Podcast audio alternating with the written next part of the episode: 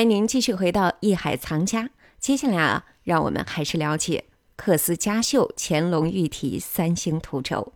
人们常用“福如东海，寿比南山”，祝愿长辈幸福长寿。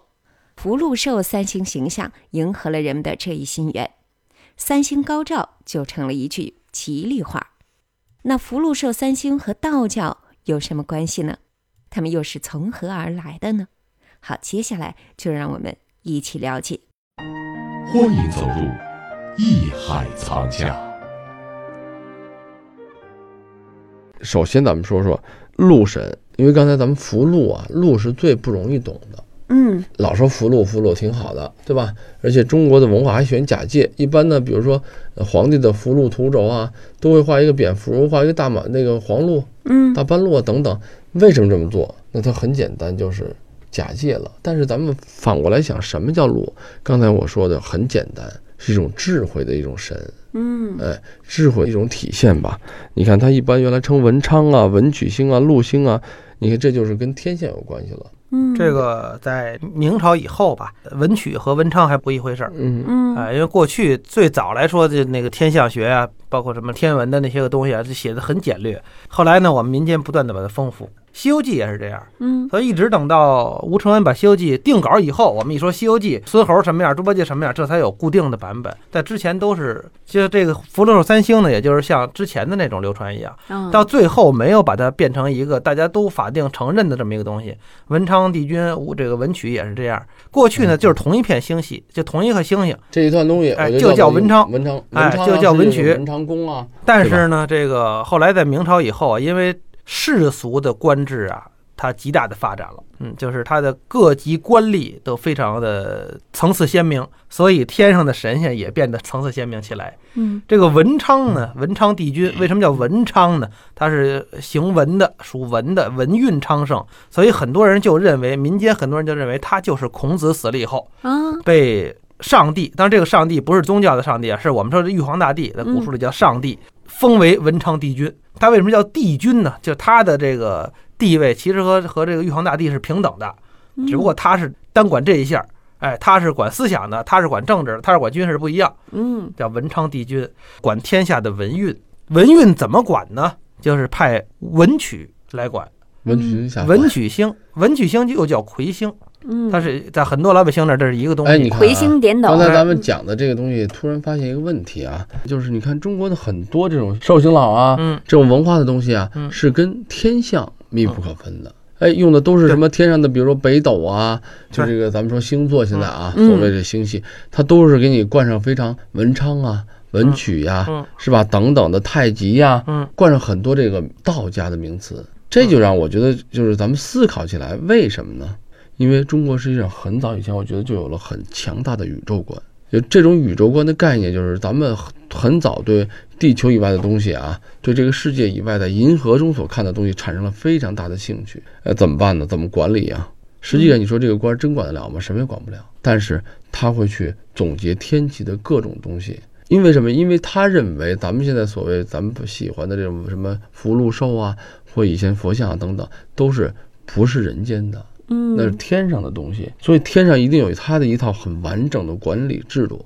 才能决定就是咱们说这个品质的高下、艺术的高下。那咱们这天上的福禄寿三星属于哪一个阶级？它等于是散仙，嗯，哎散仙，就是就是专门负责，就是我刚才说的嘛，有有有人负责军事，有人负责政治，有人负责这个行政，有人负责专门的这个养马兽类，像他们呢司马就翁是私服、私兽、私禄。嗯但是他刚才咱说半天文昌啊，什么魁星，魁星大家都看见过，长得很寒碜，嗯然后拿一个斗，那叫魁星点斗嘛，嗯拿一根笔，这个跟禄星啊还没什么关系，就是文昌帝君他是单有文昌帝君的庙，单有供奉他，然后单有魁星的像，你不能说禄就是文昌帝君，但是其实在历史严格上，它就是从这转化来的，嗯，对有这么一个禄星，这文昌帝君啊不行，我们得单弄出来，嗯呃，这个是禄。那这个寿星呢？大家伙儿都知道，寿星老，嗯啊，，大背头，对呃，这个拄着这个拐杖，嗯呃，大桃儿，这寿星老是谁？老子就是寿星老，因为老百姓不懂，他认为老子就是一老头儿，嗯一看这寿星老也是一老头儿，就是老子就是寿星老。他也有这种说法，嗯所以这其实是无所谓的。还有人说，你看看蟠桃园那个土地，那就是寿星老，嗯，那其实呢，真真正在道教体系里，它不是这样，但是老百姓他不明白，嗯，哎，所以我们现在研究民俗呢，就知道这是福禄寿三星，那个拿桃儿那是寿星，完了拿这个如意这是福星啊，拿着这个金元元宝宝的嗯这是禄星就齐了， 啊，尤其福星是更难说清楚的一个，福星也是谁？很抽象。福星姓什么叫什么？福星是就这个东西啊对对对，因不知为道是首先这种文化嗯一定来源于民间，嗯，对，也就是说民间的很多东西是口口相传，并没有一定的标准。如果真是说标准到了跟皇帝一样，嗯那它就不是民族文化。这都是人们美好的愿望和向往嘛。嗯，就像这个民间送子娘娘，这到底是是谁啊？哪位神仙？当然，他有也有故事，可以附会，讲一个什么什么故事。后来他死了以后，被人封为什么送子娘娘等等等等的。嗯但是其实最原始的时候，它都是从那个送子观音从这块儿引申出来的。不同的地方有不同的祭祀方式，如此而已。嗯，哎，我们去山西，在那个高速上看大的广告牌儿，上什么什么宫拜歪脖老母，但是当地在某一个时间段，老百姓很信， 所以这它就嗯的普及面很广。但是到了一定程度，比方说道教复兴的时候、兴盛的时候，他就会把这些个民间祭祀的这些神仙，重新再写个经，再嗯把它吸收到自己的体系当中来。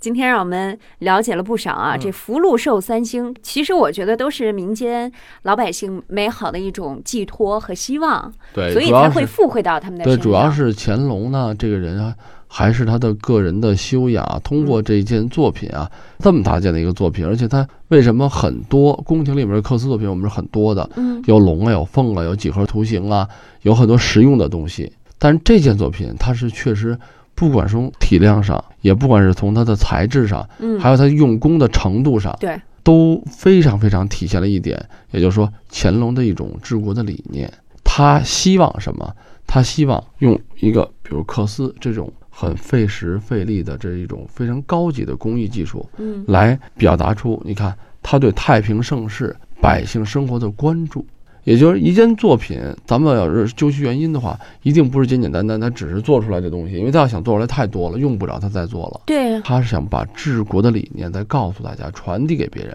传递给别人什么？传递给别人就是，你看福禄寿，咱们全中国全大清王朝的老百姓都希望，我都愿意把福禄寿给你们。我在什么环境下，我的皇帝给你们不是一般的给，他是一定要在这个山石树木啊，在一个很幽静的环境中来圆满的完成他的这种所谓政治理念，就很平和平淡。嗯我不追求太多的怎么样，但是我知道他有能力，就是我把每一件事儿都做好，给后面人他实际是在留一个基础，嗯留一段思想。所以说这件作品才尤其显得珍贵。世界你要说同样那个时候人的技法，那你刻个四米多，那我刻一八米多的，反正咱们就就就来呗，不是这样。他主要，而且包括他的画稿都是他亲自修改的，也就是他主要还是通过正好这件作品这个特殊的时间段，使得他这种感受好，我要完成一件缂丝，嗯我要让工匠们去给我做好了，然后时时提醒我要亲民，要嗯，廉政，